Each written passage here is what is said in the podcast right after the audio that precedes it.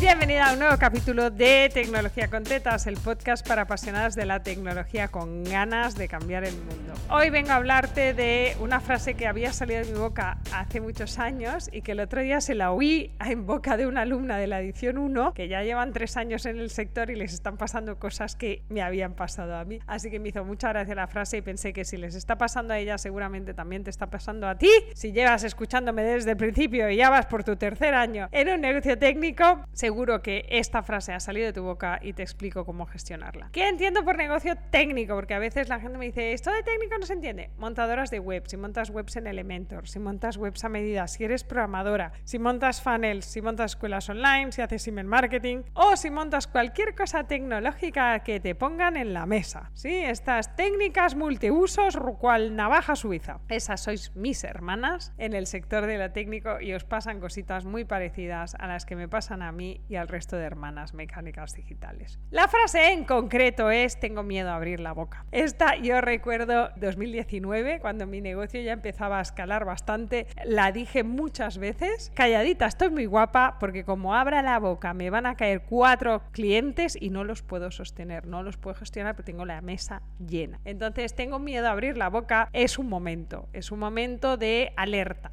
es un toque de cambio de tendencia en tu tipo de negocio, en tu modelo de negocio. Y además es un momento muy curioso porque es ese cambio entre, joder, los clientes llegan, es decir, yo sé que si abro la boca, vendo. Y esto es algo que no te había pasado nunca. Y cuando te pasa por primera vez, yo recuerdo, ¿no? De salgo, hago un directo, ti, ti, ti, ti, me caen cinco proyectos. Y tú, vale, hostia, esto igual no pasa, ¿no? Entonces al mes siguiente vuelves a insistir y te encuentras con 10 proyectos encima de la mesa y piensas, cállate Alba, que como no le resuelvas estos 10 que tienes aquí enmarronados, a ver qué haces, ¿no? Porque además en ese momento no tenía a quién delegarle nada porque no tenía técnicas bien formadas en mi metodología, en mi manera de ver la vida y los programadores que había de fuera no me servían, no me quitaban trabajo. Así que todo lo que caía en mi mesa me lo tenía que comer yo. Y esto es un fenómeno que pasa cuando, esto que te decía, ¿eh? cuando empiezas a tener control sobre tu demanda, ¿no? Es decir, cuando la demanda excede la oferta, cuando ya tienes una autoridad, cuando ya tienes una reputación, con la gente habla de ti y te recomienda, y entonces cada vez que abres la boca y dices tengo espacio,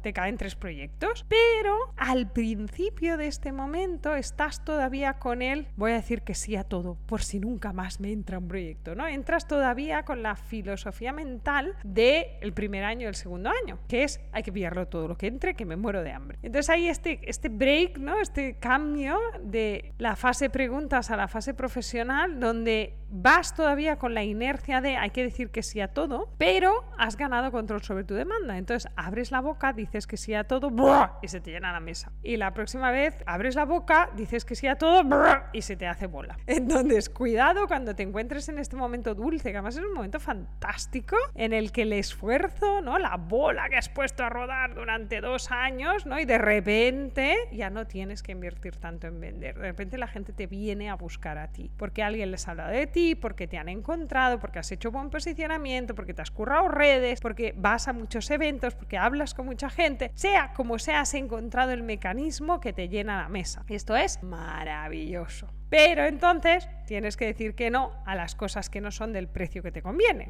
Si todo lo que te llega es del precio que te conviene, necesitas subir precios. Chimpún, macarrón. ¿Cómo solucionar el miedo? Es decir, si me llega más trabajo del que puedo hacer y a pesar de subir precios la gente me dice que sí y estoy en un atolladero, hay tres salidas aquí. Una, es pedir ayuda, es decir, si formas parte de la hermandad, de las técnicas, de las Lokis técnicas que me rodean, es fantástico poder pedir ayuda a alguien que trabaja con las mismas plantillas, que habla con las mismas historias, que usa la misma metodología, que tiene las mismas plantillas de documentación. Es muy fácil colaborar. Entonces, la manera más sencilla de evitar el agobio por abrir la boca demasiado es pedir ayuda, ¿vale? Colaborar con otras o sencillamente pasar el proyecto. Un cliente que viene cuando abres la boca es porque tiene una necesidad y quiere una solución. Que se la des tú o se la dé la hermana, esto es otro problema. Si tú le traes a una buena proveedora que le soluciona el problema, la que va a quedar bien vas a ser tú. La solucionadora de su problema eres tú. Es decir, el otro día me llama un chico que le ha petado el PHP y le han dado mi nombre y le he dicho, es que yo de esto no tengo ni idea, pero le he pasado a alguien que le ha el problema. ¿no? Entonces, este vehículo de, uy, Alba conoce a tope rollos, yo le pido lo que sea que ella ya me deriva, es también este fenómeno abrir la boca.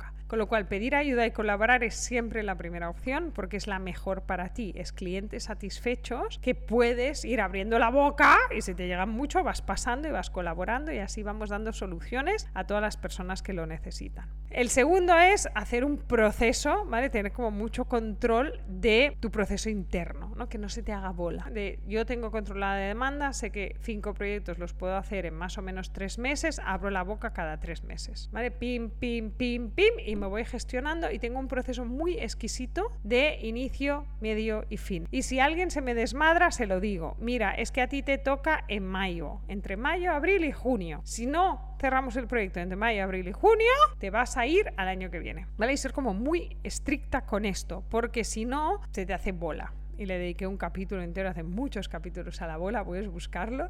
Pero el, el, riesgo aquí es que como tú tienes controlada la entrada y necesitas que esa entrada sea, pongamos, de cinco proyectos cada, dos meses, cada tres meses, porque esto es lo que necesitas facturar, si se te ralentizan proyectos que tienes en la mesa, lo que te pasa es que no vas a poder facturar lo suficiente. Con lo cual hay proceso estricto, militar, ¿no? De lo voy a hacer y lo voy a hacer sola, porque todos los proyectos que me llegan son de email marketing y yo soy experta en marketing, pero voy a hacer un proceso exquisito, porque si no, se te va a hacer bola. Y vas a tener que ir al punto A, que es pedir ayuda. Pero ahí ganas menos, amiga. Y tu tercer eh, salida, he dicho subida de precios, que es subida de precios salvaje. O sea, si tú estabas cobrando 500 y todo el mundo quiere pagarte 500 y 500 es un precio que te encaja bien, lo subes a 1000. Ya está, vas a trabajar la mitad, pero además es así, ¡pum!, de golpe. Porque si no, lo que te pasa es que cada día llega más gente porque tu precio es asequible, es bueno, bonito, barato, ¿vale? Estás en el BBB. Cuando estás en el BBB hay que salir. Entonces hay que salirse muy arriba, ¿vale? A mí, por ejemplo, me costó este, este momento de mi hora, ¿vale? uh, uh, voy a pasarla a 200 euros, ¿no? Y es como, ¡ah! Casi muero el día que hice esto. Pero es verdad que el cliente que te paga estas tarifas es poco, pero lo paga. ¿No? Estoy como cortas por lo sano con otro tipo de clientes. Mientras estoy en una tarifa de 80 o de 120, estoy todavía en, bueno, vale, pues te lo puedo pagar, ¿no? Pues vale, es que en vez de valer 500 ahora vale 800, pues hago el esfuerzo y te lo pago. Y eso no hace que se limpie tu mesa, ¿no? No hace que se te vaya esta sensación de voy a estar calladita, que calladita estoy más guapa. Entonces, si la salida y la única salida porque no tienes comunidad y no eres capaz de ordenar tu proceso, es la subida de precios salvaje. O sea, vender la mitad de proyectos al doble de precio. Y de así, aunque tú abras la boca, no van a entrar cinco proyectos, van a entrar dos o uno, pero de mil, no de 500. Y así irás como ralentizando ese movimiento y poniendo en marcha otro tipo de clientes. Pero muy importante, puedes estarte calladita máximo un año. Es decir, si tienes este mecanismo controlado, úsalo durante un año, ahorra, disfruta, vive, ¿no? En vez de sobrevive, porque es un momento dulce, pero no dejes de vender más de un año. Si paras todos tus mecanismos de venta durante un año, verás que esto va decreciendo y que el mecanismo de entrada se va ralentizando y en ese momento tienes que volver a empujar la rueda. Las ruedas se paran, hay una inercia, ¿no? Por un roce. Entonces cuando veas que en vez de cinco cada vez que abres la boca vendes tres, tienes que volver a vender. Tienes que poner en marcha, tienes que volver a empujar la rueda para que siga funcionando, porque si dejas que se pare, entonces vuelves al punto cero. Y a mí me ha pasado alguna vez de estoy tan colapsada y tan tengo tanto curro que paso de vender nada, me encierro en mi casa, no voy a ningún evento, no hablo con nadie y se nota muchísimo después a la hora de vender. O sea, remontar esto son meses en los que vendes mucho menos de lo que tú necesitas. Y eso es una putada, amigas, porque pues, son meses en los que cobras menos de lo que deberías cobrar. Con lo cual, empujar siempre, tener claro cuántos proyectos necesitas que entren y en cuanto veas que se ralentiza, vuelves a abrir la boca, vuelves a hacer promo y vuelves a poner esto en el número que necesitabas. Espero que te haya servido para perderle el miedo a abrir la boca y gestionarlo mejor. Y ya sabes que aquí todos los lunes te doy consejos para que tu negocio técnico realmente sea profesional y rentable con herramientas del método mecánica digital. Te veo el lunes que viene en un nuevo capítulo de Tecnología con Tetas, el podcast para apasionadas de la tecnología que tenemos ganas de cambiar el mundo.